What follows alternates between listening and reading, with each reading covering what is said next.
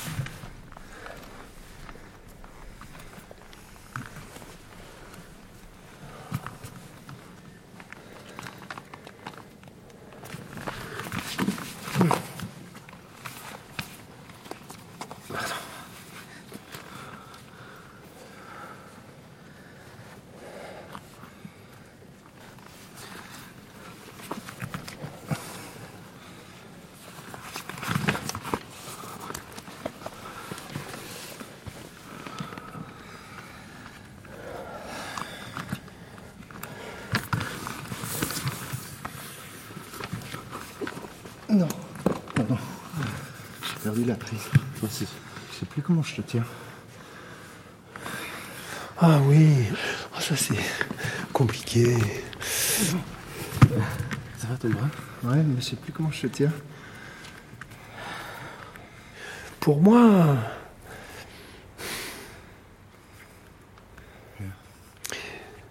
je peux juste dire euh, comment ça s'est passé pour moi avec une femme.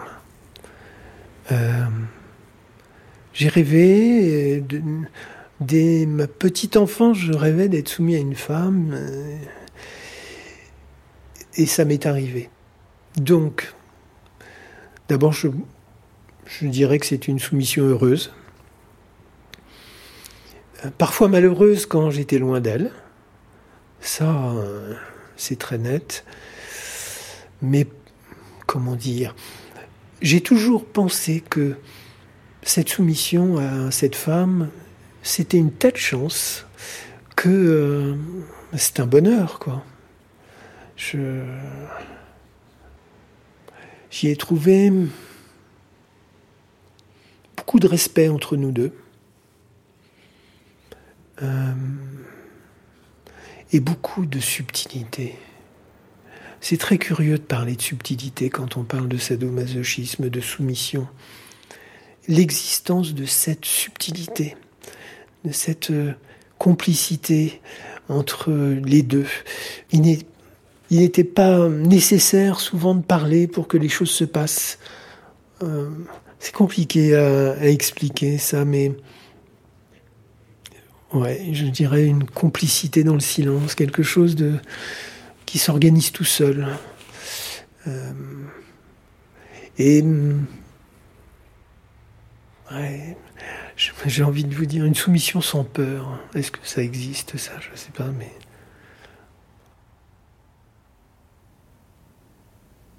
Déjà, j'étais très liée à Catherine. Ce que je voulais, c'était, c'était être avec elle et, et m'occuper d'elle et être dans son le plus proche possible.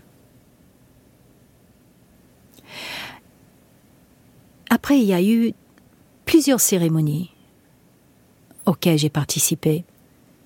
Et un soir, on était chez une amie et c'était un casting, effectivement, pour une soirée qui allait avoir lieu. On avait besoin de plusieurs hommes. Et les femmes du petit cercle avaient formé un rond et les candidats venaient un à un et passaient au milieu de ce rond et à genoux, ils faisaient le tour du cercle. et il embrassait les pieds de chaque femme. Et quand il est venu devant Catherine, il a embrassé ses pieds, puis il s'est redressé sur ses genoux, il a regardé, et elle a mis sa main sur la joue du garçon, elle a caressé. Et tout à coup, je me suis dit, mais moi, je veux pas que ce soit quelqu'un d'autre là, je veux que ce soit moi. Moi, je veux pas qu'elle caresse le joue de quelqu'un d'autre. Et peut-être que après le casting qu'on a fait en général, on renvoyait les garçons et les femmes restaient ensemble et on prenait un verre. Peut-être que j'ai pris un verre de trop. En tout cas, j'étais suffisamment décomplexée pour rentrer à la maison et écrire une lettre que j'adressais à Catherine en lui demandant non, en lui exprimant mon désir de, de lui être soumise. Et j'ai dû l'envoyer le soir même. Parce que si j'avais attendu le lendemain, je l'aurais pas fait. Et d'ailleurs, le lendemain matin, je me suis réveillée et j'ai eu des regrets. Parce que j'étais déjà très proche avec Catherine. On partageait une, une grande intimité en tant que dominatrice. Et mon rôle dans son cercle, c'était le rôle de dominatrice, et ça marchait très bien. Et tout à coup, je me suis dit, peut-être que si elle découvrait que j'avais des envies de soumission, je perdrais mon statut de dominatrice et mon rôle dans son cercle, et que je ne deviendrais que une soumise parmi des quantités de, de soumis et de soumises. Mais Alia Yakta Est, la lettre était à la poste. Et puis, deux ou trois jours plus tard, elle m'a téléphoné, elle m'a dit, je viens de recevoir ta lettre, et je pense qu'on devrait prendre le thé ensemble.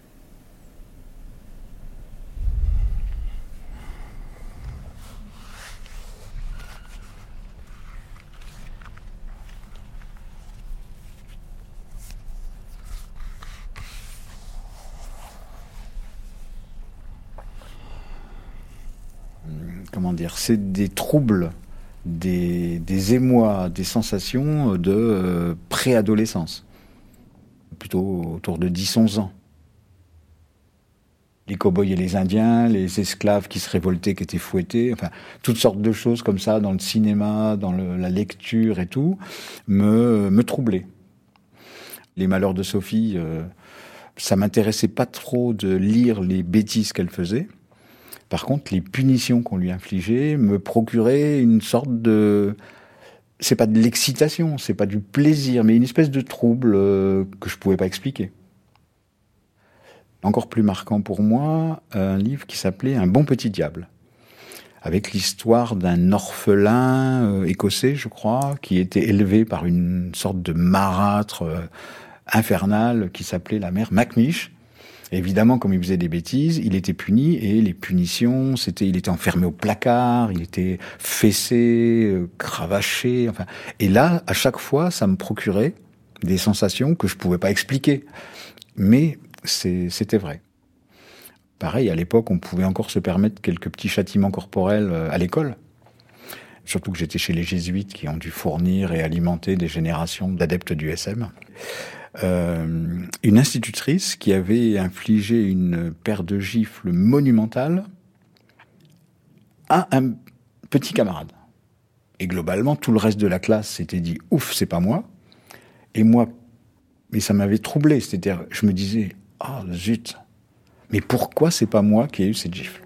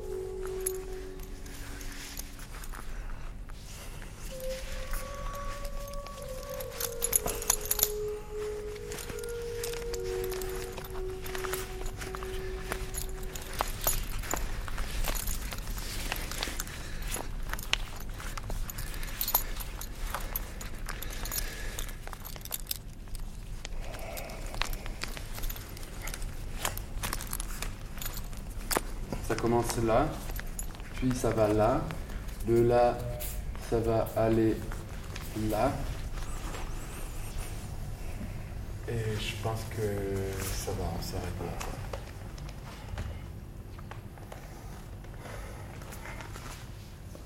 Je cherche constamment la manière de, de recevoir son poids et le transmettre au sol de manière très franche. M'ancrer au sol le plus possible. Détente et hum, stabilisation.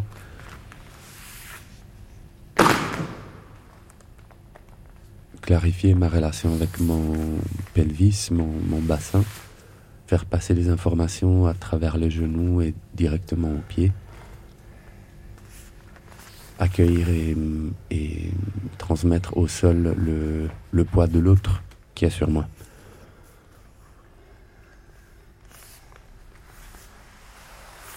Tout le travail, c'est par le biais de la respiration, de vraiment absorber l'autre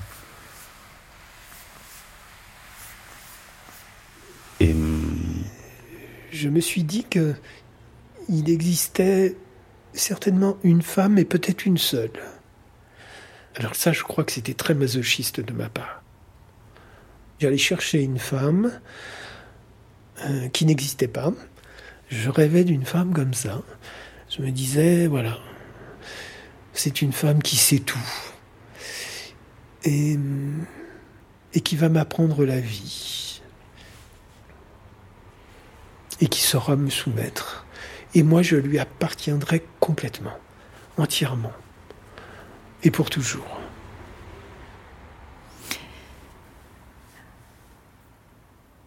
Quand on fait une chasse à l'homme dans un parc au milieu de la nuit, on n'est pas habillé en guépière et jupe longue. Quand on organise quelque chose sur les berges de la Seine, ça dépend aussi du temps. Si c'est en hiver, c'est avec des manteaux de fourrure parfois et rien dessous.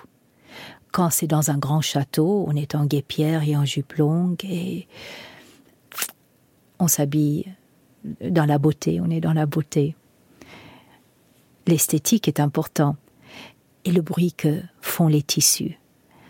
Le bruit que fait une couche de dentelle qu'on tire sur une jupe de taffetas, c'est extrêmement sensuel ou le bruit de soie qui est déchiré. C'est très beau. Le bruit de cuir qui bouge quand on marche.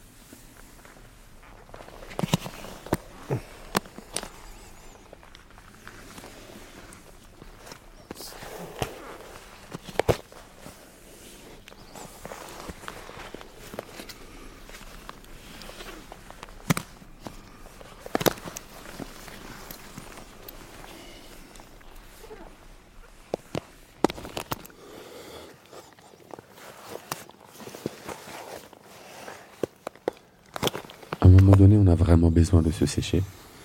Il y a plein de voyages en fait sur le corps qui passent par la peau aussi, par les cuisses, les lombaires, par le cou. Et d'abord, je presse toute la serviette sur son front et sur son crâne, sur ses joues, son menton, son cou. Je passe sur ses épaules, sous ses aisselles, et je sèche euh, son bras en faisant aussi une pression pour détendre un peu les muscles qui sont souvent tendu. Je passe sur l'autre bras, je lui sèche les côtes, le dos, les omoplates, du coup je tourne jusqu'au lombaire, je reviens en avant, je me mets à genoux, je lui sèche euh, le ventre et euh, je cherche à glisser mes mains en dessous du harnais, même s'il est très près du corps. Il m'offre une, une jambe, une cuisse, les mollets, les pieds je passe de l'autre côté. Et puis quand je me relève, souvent il y a des petites gouttes qui, qui coulent encore euh, juste en dessous des yeux. Du coup, je lui ressèche ces, petites gouttes derrière les oreilles.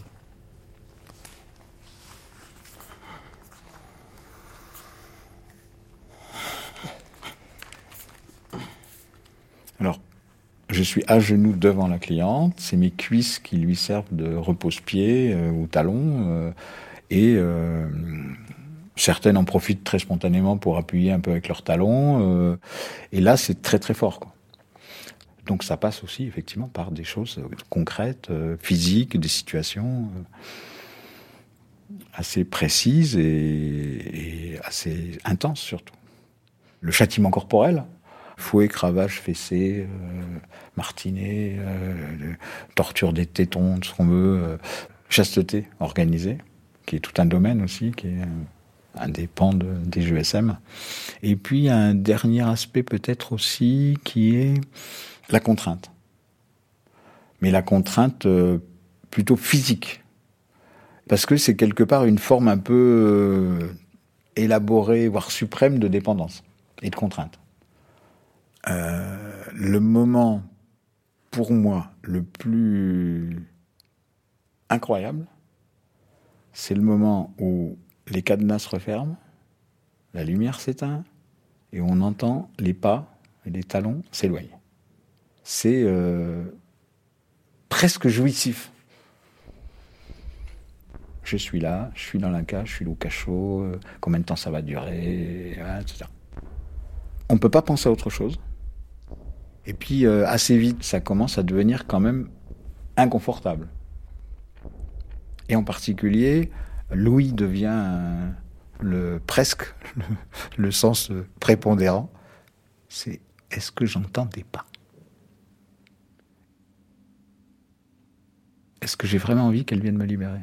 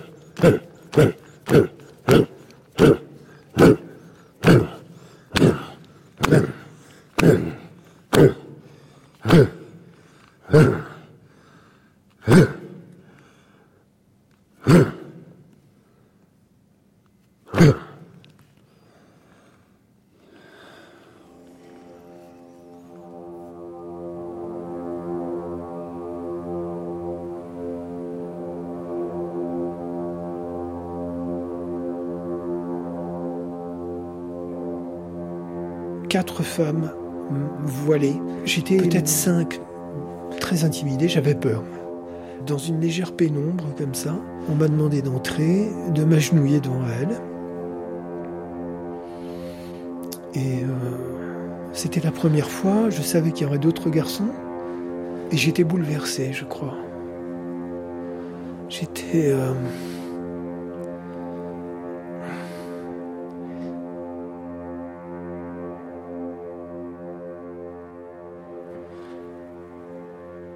Je l'ai reconnue parce qu'elle était la plus en retrait, parce qu'elle était toute petite,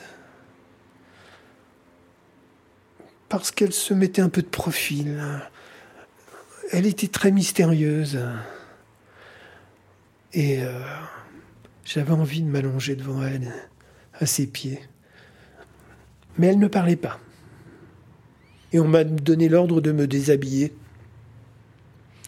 Il y a une femme qui est venue près de moi quand j'étais nu et qui m'a demandé si elle, je voulais faire l'amour avec elle. J'ai dit que non, que je pouvais pas, que je tremblais, j'avais j'avais très peur. euh, elle m'a dit mais vous êtes venu quand même? J'ai dit oui. Et mais j'avais les yeux bandés. On m'avait posé un collier assez lourd sur le, cou. J'entendais ce qui se passait. Moi, on m'a dit qu'on me gardait. C'est ce que j'ai entendu. Et je sais maintenant que c'était la voix de Jeanne de Bergue qui disait Oui, celui-là, on le garde. Je le veux.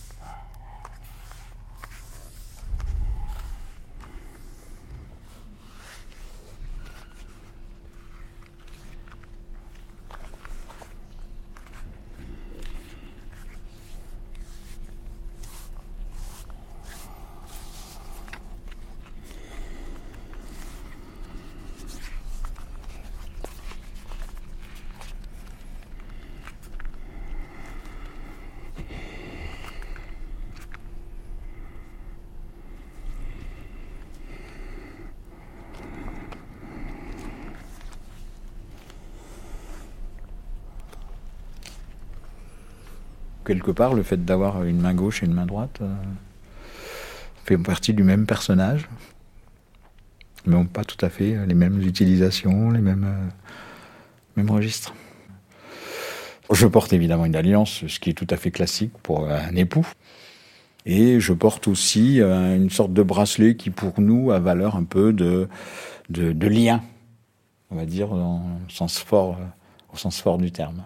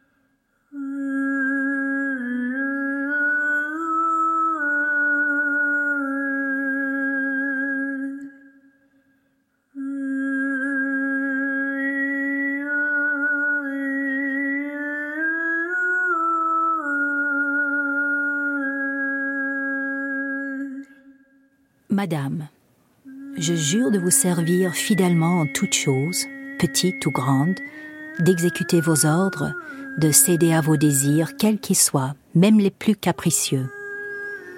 Je mets à votre service tous les moyens en ma possession, matériels, intellectuels et corporels, pour que vous en disposiez comme bon vous semble.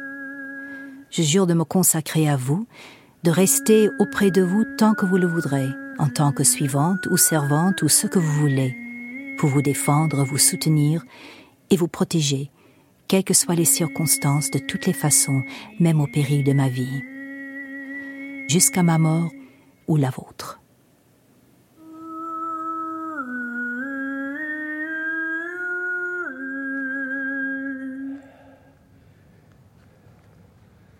Je lui demande des choses que peut-être sortent de sa zone de confort. Et mm, en me jetant par terre, et encore, et encore, encore, je lui demande quand même de pousser et de, de jouer le jeu. Et mm, je le domine avec ça. Je lui impose presque ça.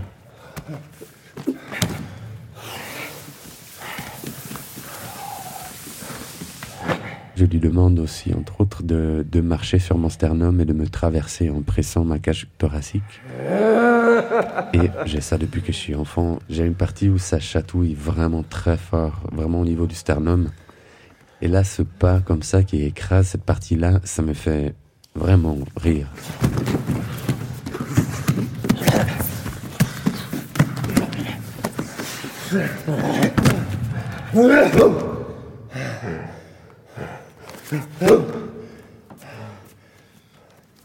À un moment donné, il est épuisé.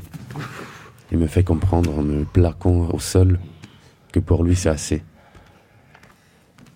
Il me redresse et c'est là que je le prends dans les bras et on se serre Et on respire et on attend que la respiration se calme.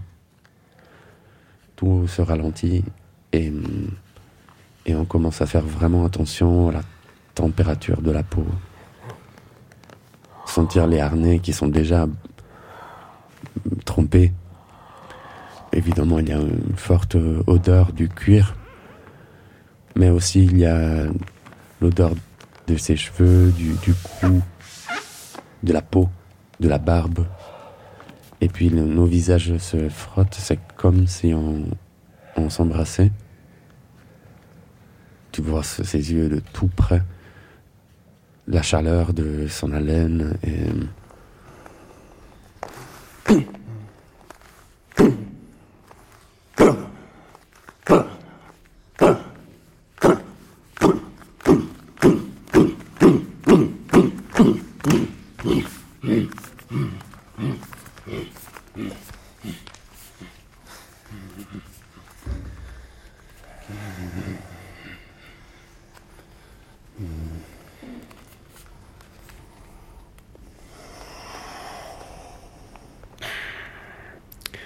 Et puis vous sentez,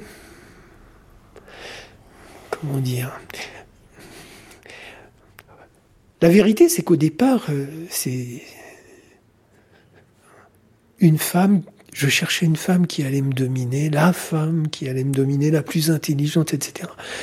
Et puis, je la revois, moi, les jours après la première cérémonie avec sa petite voilette, son chemisier. euh, je deviens amoureux. Je,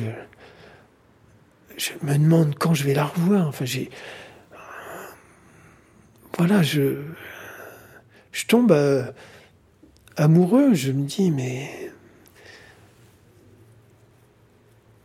Je voulais une femme qui n'existe pas.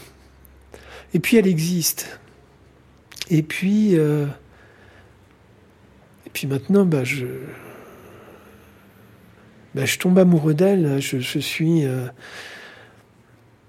Il y avait quelque chose chez elle, euh, de sacré, quoi. Je rigolais pas. Je l'admirais, sincèrement. Puis à chaque fois que je la voyais, au fur et à mesure des mois, des années, elle me donnait quelque chose qui lui appartenait. Je l'ai toujours, hein, je garde tout ça dans un. C'est. C'est sacré. Par exemple, elle m'a donné un jour en rentrant d'un long voyage, je crois en Asie, où elle, sur une île, elle marchait dans l'eau et elle s'est cassé un ongle. Elle m'a offert un reliquaire avec cet ongle dedans et je le portais autour du cou. Je ne vivais plus, que pour la revoir.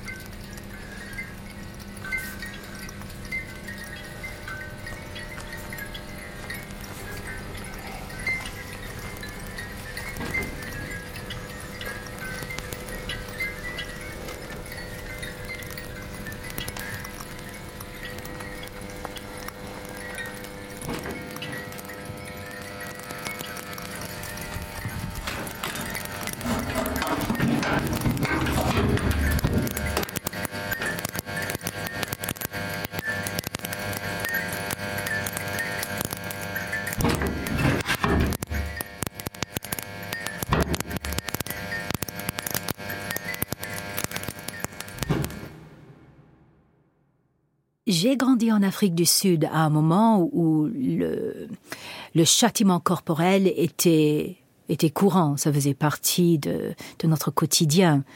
Euh, mais j'avais une tante qui était toute petite et qui était féroce. Elle avait une allure de, de dominatrice. Et moi, je l'admirais. Et toute petite, dès l'âge de 4 ans, 5 ans, moi, je voulais être comme elle. Et il y avait un soir c'était pendant l'été, les vacances d'été, tous les cousins couchaient ensemble dans une espèce de dortoir. C'était chez ma tante, et elle avait un fils qui devait avoir 17 ans.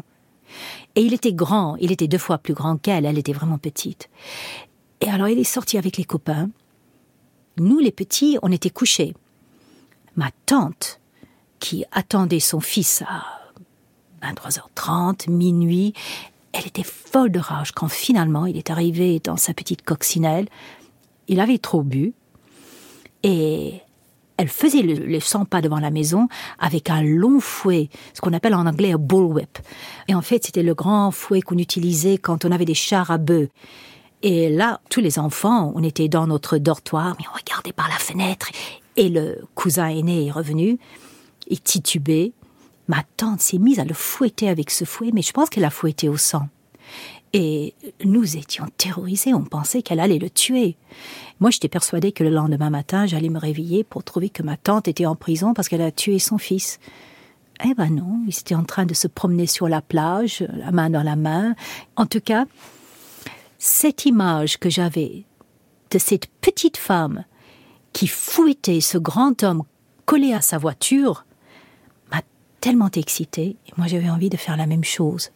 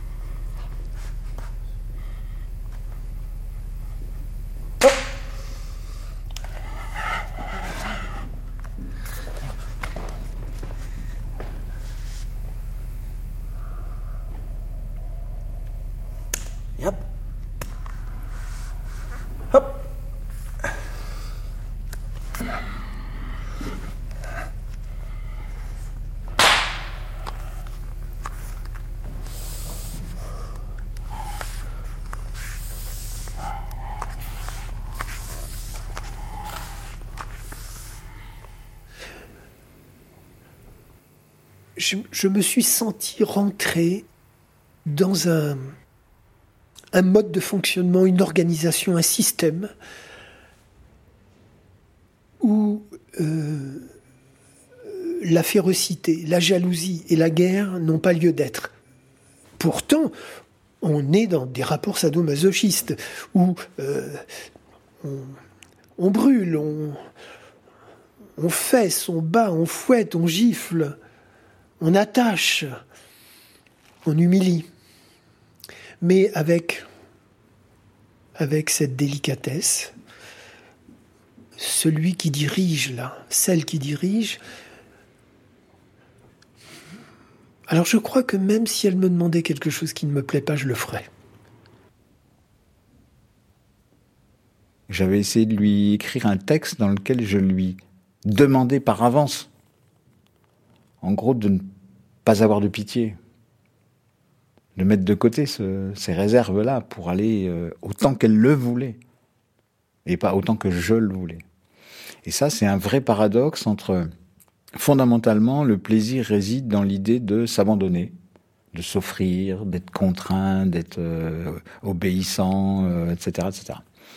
Mais c'est pas si facile que ça à vivre vraiment D'autant plus quand on est, comme moi, plutôt dans le, un peu dans le contrôle permanent de sa vie, de, son être, etc. Donc, c'est une relation de pouvoir, mais vraiment particulièrement complexe. J'utilise souvent l'image du funambule, quelque part, qui est... Euh, c'est une ligne de crête euh, assez compliquée euh, à suivre.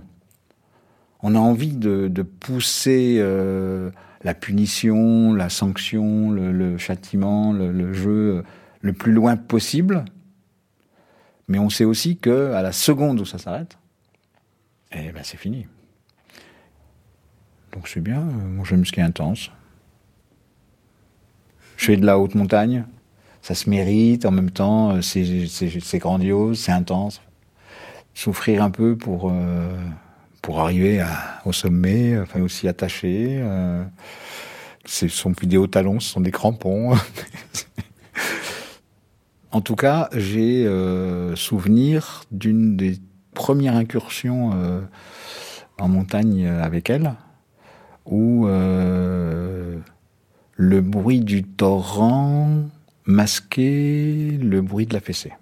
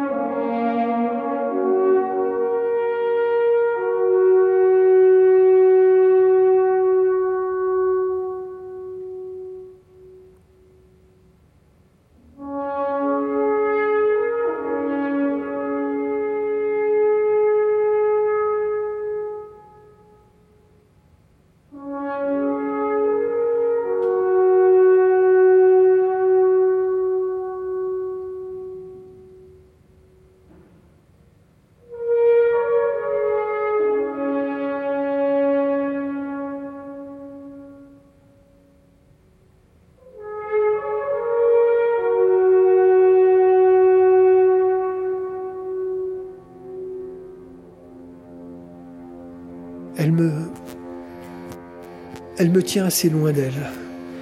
Il y a quelque chose de prémonitoire là-dedans, quelque chose de magique, de, de surprenant. Nous sommes dans une voiture. Euh, il y a deux femmes et deux garçons. Dont il y a un des garçons qui conduit, moi je suis derrière. Le garçon qui conduit met la radio. Il y a une chanson qui passe. Je crois que ça s'appelle euh, Une marque indélébile. Et je suis dans la voiture, on est au milieu de la forêt comme ça et on va chez ma souveraine.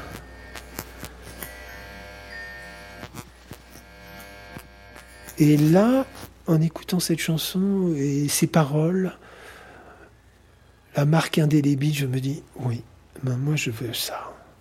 C'est ça qu'il me faut. C'est ça.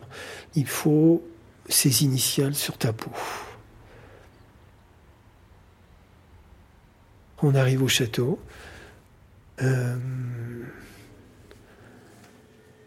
moi, j'ai envie de courir vers elle, m'agenouiller, la serrer ses jambes contre moi. Elle me tient à distance.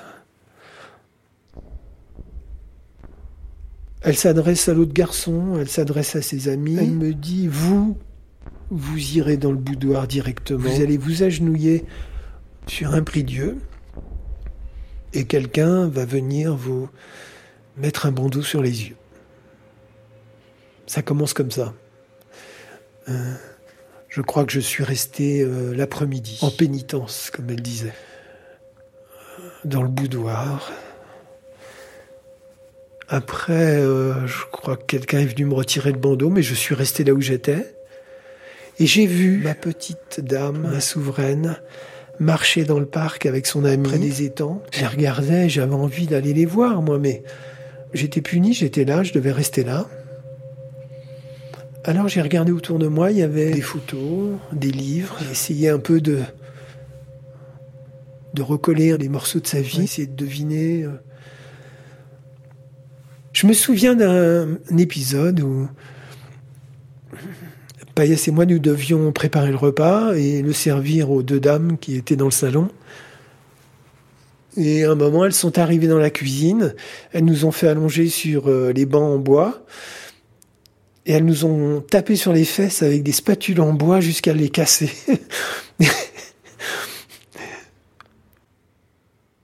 Je me souviens du, du lendemain matin.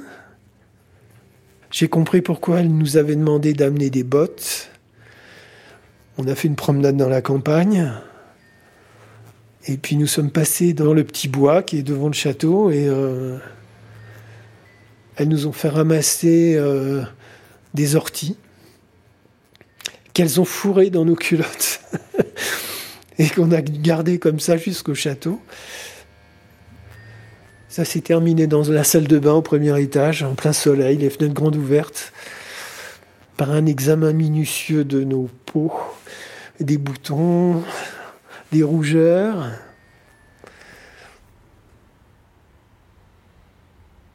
Servant. chevalier servant, si je peux rajouter le mot chevalier, euh, aimant, fidèle.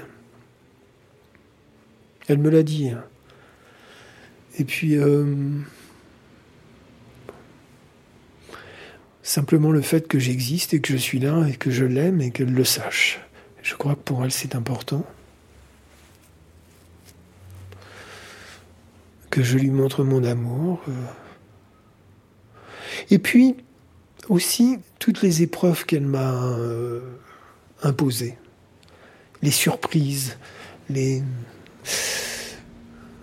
un jour, elle m'a fait venir pour un très long week-end. Hein. Je crois que c'était quatre jours ou quelque chose comme ça. Et je suis arrivé, elle m'a fait monter dans la chambre secrète. J'étais derrière elle. Elle m'a attaché sur le lit. Il y a une chaîne qui pend hein, de la charpente et, et puis elle est partie. Elle a éteint la lumière et je me suis retrouvé dans le noir et ça a duré, je pense, je suis resté là pendant deux jours, je crois. Vous ne savez pas quelle heure il est, vous ne savez pas s'il fait jour, s'il fait nuit. Simplement, j'entendais un coq chanter. Je me disais, c'est le matin. Non, c'est des épreuves, mais je les ai, je les ai toutes acceptées. Et, et et j'aimais ça. J'aimais cette soumission-là.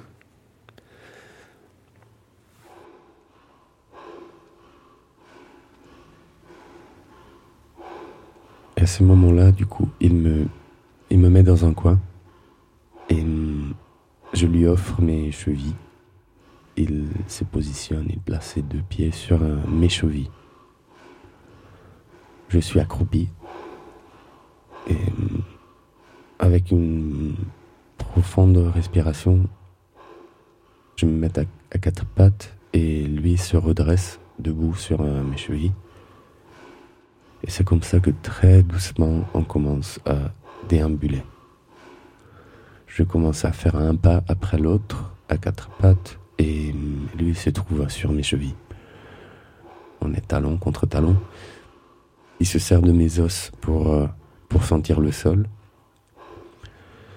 c'est en général le moment où je commence à vraiment à transpirer. Il y a des gouttes qui, qui coulent sur le sol. Ça part du front, du cou et des joues et, ça coule sur mon nez. il y a ces gouttes chaudes qui coulent comme des larmes qui, qui tombent.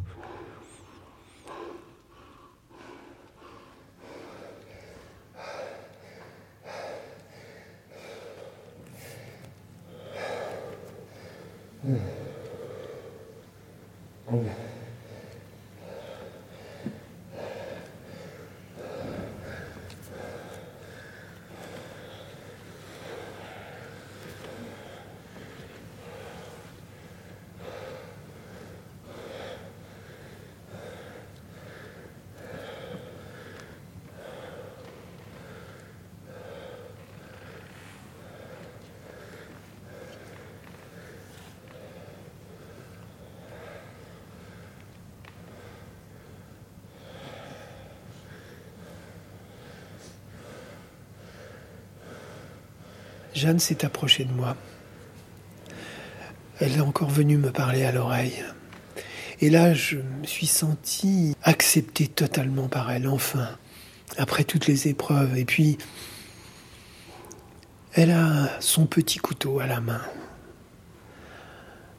Et elle aime bien le faire glisser sur mon ventre, comme ça, sur mon flanc. Et là, je ne peux pas faire autrement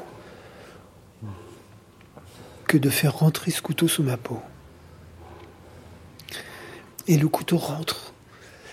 Je sens le long de la côte et que c'est rentré, que ça saigne.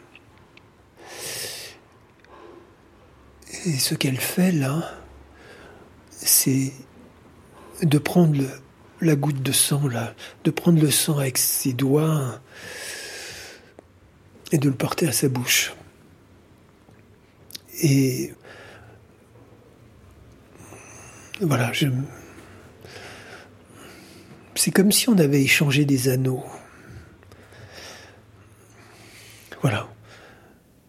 C'est excitant l'odeur de la peur. Ce qu'on sent, c'est ce qui est produit par l'émotion. Et cette odeur-là est très émouvant. C'est très lent et il y a une montée en, en puissance vers une espèce de d'acmé auquel moment il y a un moment de silence et c'est à ce moment-là qu'il a été marqué. Je voulais porter ces initiales sur ma peau. On me fait allonger devant la cheminée qui est allumée. Quelqu'un a mis le seau de façon à ce que les lettres soient dans le feu.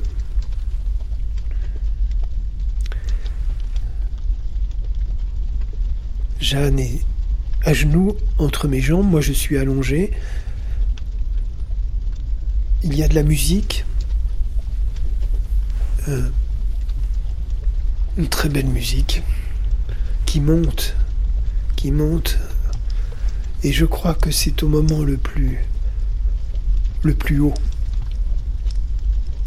qu'elle prend le fer avec ses deux mains et qu'elle le sur mon ventre sans hésiter, comme ça, directement, et qu'elle le laisse. Et alors, j'ai pas tellement eu mal. j'ai pas tellement eu mal.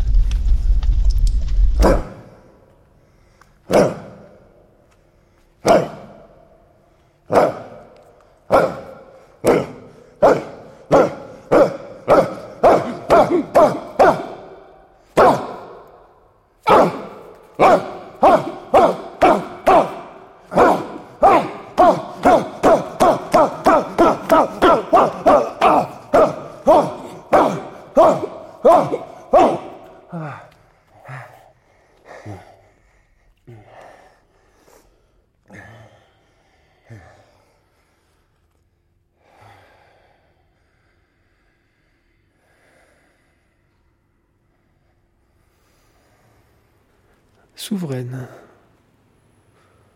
C'est ma souveraine. Voilà. Et euh, ouais, je suis son serviteur, son servant, son son sujet. Je crois que c'est le mot le plus important. Son sujet.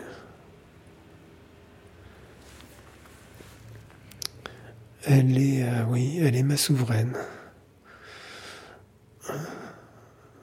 Lui obéis, sans discuter.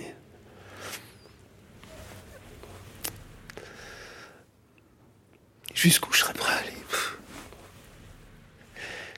La vérité, c'est que je vois pas trop de limites. Quand elle dit quelque chose et qu'elle me demande quelque chose, je ne discute pas. Ça, va de soi, on le fait. Alors, euh,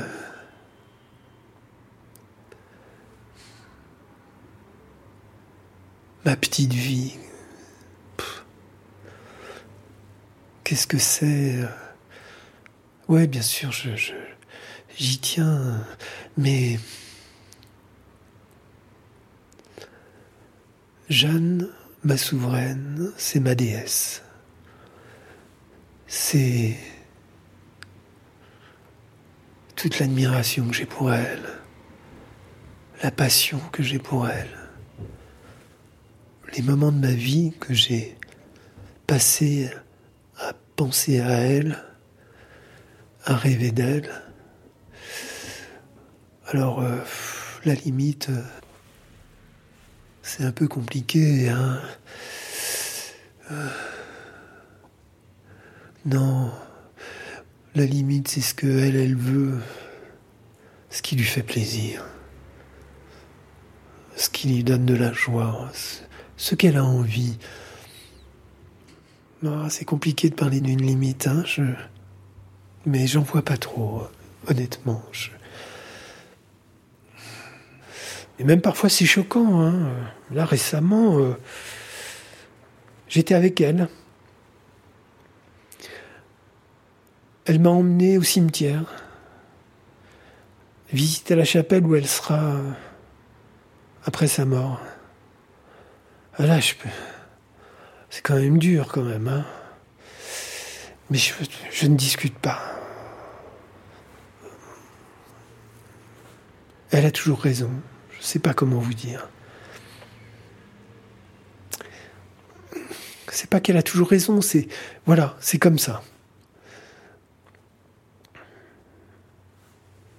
Elle me dit Eh ben, on retournera dans cette chapelle. Euh, la prochaine fois, on ira boire du champagne dedans pour fêter ça.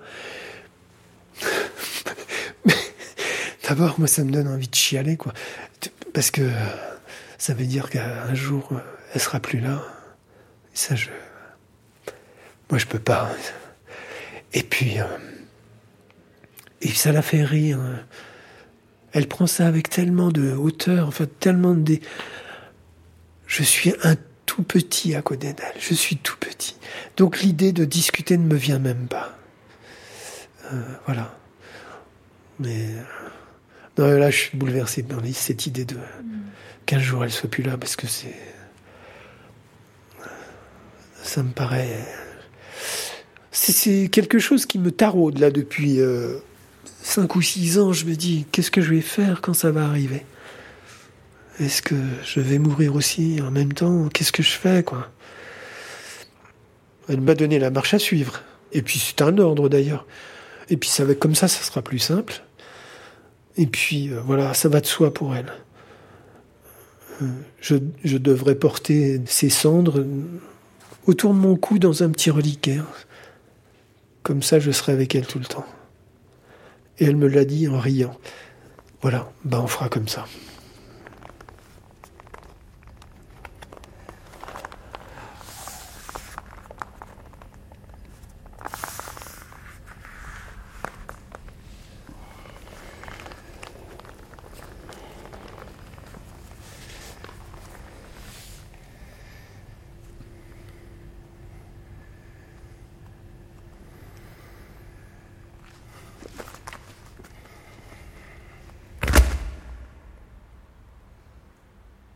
Ma raison de vivre, c'est Catherine.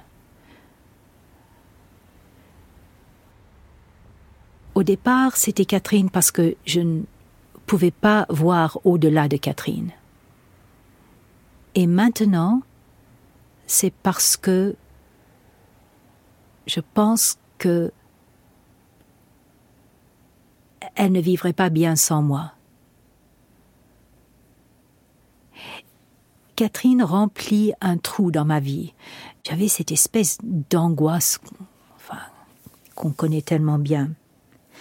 Et même quand j'étais petite, je me souviens me réveiller la nuit, quand j'avais 7 ans, 8 ans, 9 ans, en pleurs, et ma mère venait me voir dans mon lit, me dit mais qu'est-ce que c'est? Et j'ai dit il manque quelque chose, il manque quelque chose. Et je me souviens de cette phrase que je répétais souvent. J'ai rencontré Catherine et ce manque n'existait plus. Elle remplit le trou elle est la réponse à mes questions existentielles. Et je m'occupe d'elle et je m'occupe bien d'elle. Et je sais que personne d'autre pourrait s'occuper d'elle aussi bien que moi. Et il y a quelque chose de, de valorisant en faisant quelque chose que personne au monde pourrait faire aussi bien.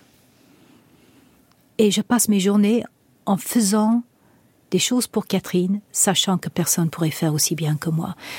Parce que la question comment j'envisage ma vie après Catherine, la réponse est que je ne peux pas.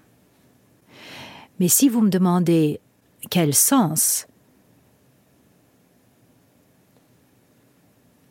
je pense que si j'arrive à lui survivre, ce serait pour qu'elle vive elle, au départ, j'étais euh, éblouie par sa personne. Et cette, euh, ce sentiment-là, maintenant, a évolué et c'est devenu une tendresse bouleversante. Oui, un amour et une, une tendresse. Je pense quand même que c'est plus fort de mon côté que de son côté. Parce que sinon les roues seraient inversées et tout s'écroulerait. Et comme dit Catherine, c'est celui dont le besoin est le plus grand qui est soumis.